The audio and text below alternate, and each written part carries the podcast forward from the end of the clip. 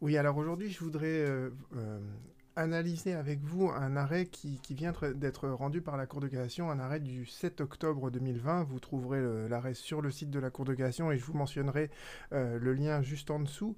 je voudrais analyser avec vous cet arrêt. Pourquoi? Parce que c'est un arrêt qui est très intéressant et qui concerne en fait la validité d'un contrat électronique. Donc en fait, c'est euh, voilà ce que dit la Cour de cassation sur le régime en fait des euh, contrats qui sont conclus de manière électronique. Et euh, dans cet arrêt, la Cour de cassation va nous définir en fait tout le régime, d'accord, les conditions de validité de ce contrat, mais également les conséquences qu'il peut y avoir lorsque toutes ces conditions de validité ne sont pas réunies. Donc, la première chose que nous dit la Cour de cassation, et c'est ce qui figure ici, c'est que d'abord, pour qu'il y ait un véritable contrat électronique, il faut, et ça c'est très important, euh, euh, on respecte en fait euh, ces dispositions du Code civil, ces dispositions du Code civil qui ont été donc là la Cour de statue en fait au regard des anciennes dispositions du Code civil avant 2016, mais ces dispositions du Code civil elles ont été transposées à de nouveaux articles du Code civil, donc c'est encore valable en fait le raisonnement de la Cour de même si elle a pu statuer au regard de textes qui sont anciens, ces textes anciens ils ont été repris dans une nouvelle codification à de nouveaux numéros, donc le raisonnement de la Cour de reste un raisonnement qui est valable et le plus important, euh, nous précise la Cour de cassation, c'est que un écrit sous une forme électronique, il, a une force probante, d'accord? Il vaut comme un élément de preuve lorsque son auteur peut être dûment identifié. C'est-à-dire qu'un contrat, ça c'est conclu entre deux co-contractants, deux personnes, d'accord? Il faut que ces personnes puissent être précisément identifié. Il faut qu'il n'y ait aucune incertitude sur qui a signé le contrat. Première chose. Et deuxième chose, en fait, il y a cette euh, exigence que, par définition, un contrat sous forme électronique, il est immatériel. Donc on ne peut pas, contrairement à un contrat papier, dire il faut que vous me produisiez devant le juge le papier puisque là, en l'occurrence, il n'y a pas de papier. Donc en fait, en matière de contrat électronique, ce qu'on exige, c'est que le contrat électronique soit conservé dans des conditions qui en garantissent l'intégrité. Et vous voyez que un document Word, ça ne peut pas garantir l'intégrité d'un contrat. Pourquoi? Parce qu'un document Word, vous pouvez le modifier. Alors certes, on verra dans l'historique qu'il euh, y a eu des révisions qui ont été faites à un moment donné, mais vous voyez qu'un document Word, ça ne permet pas de garantir l'intégrité d'un document. En revanche, un document PDF, lui, il est inaltérable. D'accord? Enfin, on peut le modifier, mais ça, enfin, c'est beaucoup plus compliqué. Donc en fait, voilà, c'est la validité du contrat électronique. Elle est subordonnée à deux exigences. Premièrement, il faut qu'on sache avec précision qui l'a signé. Deuxièmement, il faut que euh, ce contrat soit conservé dans des conditions qui en garantissent l'intégrité.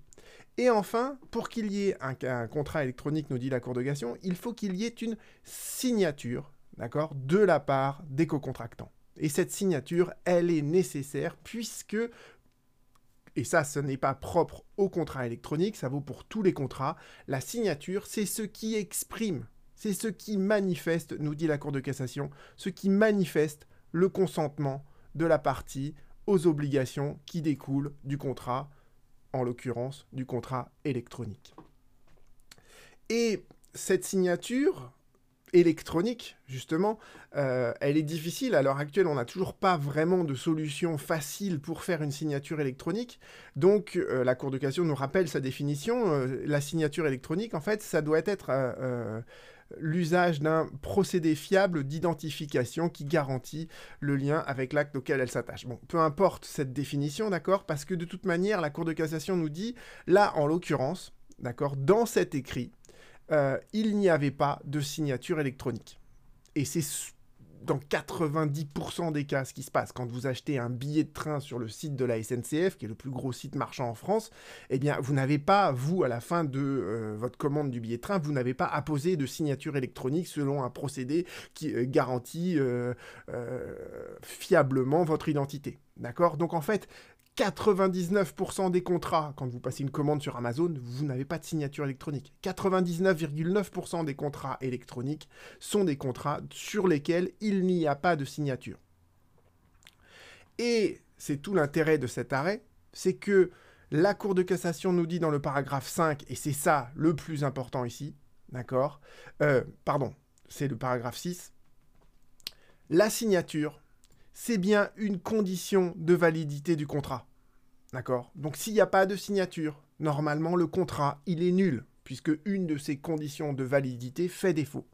Néanmoins, ce que nous dit la Cour de cassation, c'est que, en l'absence de signature du contrat électronique, si jamais celui qui n'a pas signé formellement le contrat électronique l'a exécuté volontairement, alors cette exécution volontaire de sa part, elle vaut en fait renonciation à la nullité aurait, dont il aurait pu se prévaloir.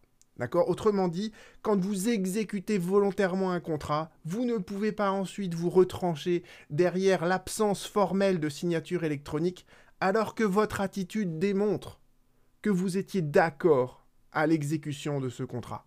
Et c'est ce que nous dit la Cour de cassation après, d'accord? S'il n'y a pas de signature électronique, mais que l'identité du co-contractant dans son courriel, dans son email, d'accord Et l'intégrité du contenu de ce courriel, de cet email, ne sont pas remis en question, eh bien en fait, l'exécution volontaire du contrat, en connaissance de cause de la nullité, elle vaut confirmation du contrat, et donc on ne peut plus invoquer la nullité de son contrat électronique. Voilà, donc vous voyez que ce raisonnement-là de la Cour de cassation, il est très important puisque dans un premier temps, la Cour de cassation nous rappelle quelles sont les conditions de validité d'un contrat électronique. Et parmi ces conditions, il y a la signature électronique.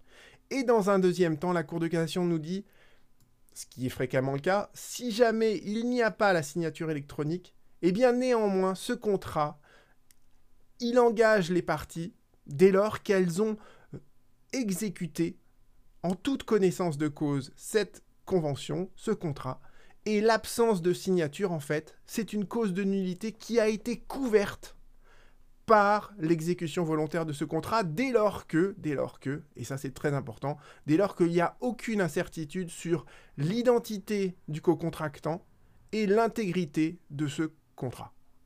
Et vous voyez bien que c'est exactement ce qui se passe quand vous achetez un billet de train sur le site de la SNCF, euh, quand vous faites une commande sur Amazon, d'accord?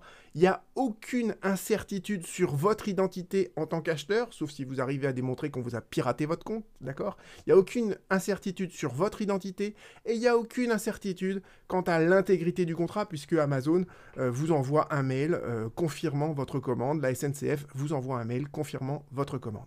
Donc voilà, je pense que c'est un arrêt qui est très important et euh, qui dépasse largement la problématique du droit du sport. Euh, c'est pour ça que je vous ai en faire une petite vidéo. À bientôt.